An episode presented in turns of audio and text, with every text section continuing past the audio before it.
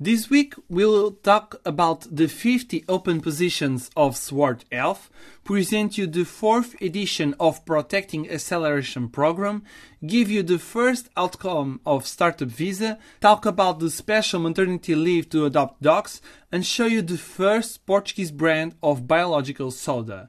My name is Diogo and welcome to Series A Portugal, the podcast about the Portuguese startup ecosystem.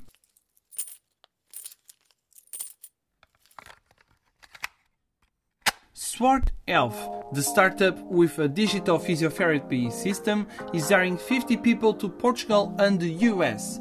For the Portuguese office, Sword Health is hiring developers, quality assurance and information security engineers, marketing and legal specialists. In the US, there are some openings for the departments of operations, sales and medical teams. Those job openings were announced two months after an $8 million funding round by Sword Health. Protechting Acceleration Program is back for its fourth edition.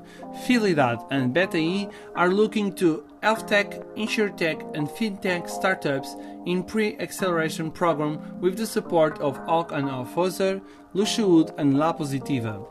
Startups can apply to Protechting until September, and Fidelidade will make an international roadshow in Europe, Africa, South America, China, and Macau. Protechting's winner will win 10,000 euros in cash, and the three best startups can access to a roadshow in China. Those companies can also get 350k euros in funding. 57 entrepreneurs from outside the European Union can already found or move their startups to Portugal. This is the first outcome of the Startup Visa program to get new startup founders to the country.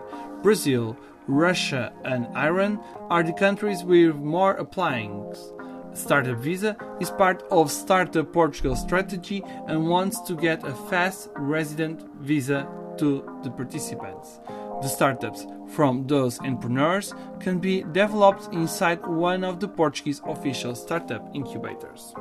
Barkyn workers now have a paid maternity leave to take care of adopted dogs.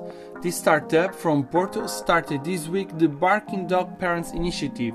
Barkyn is a platform selling subscription packages of food and services to dogs.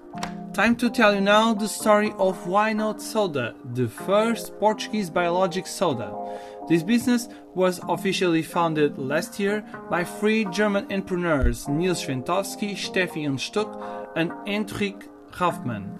You can already find these drinks in 130 Portuguese shops.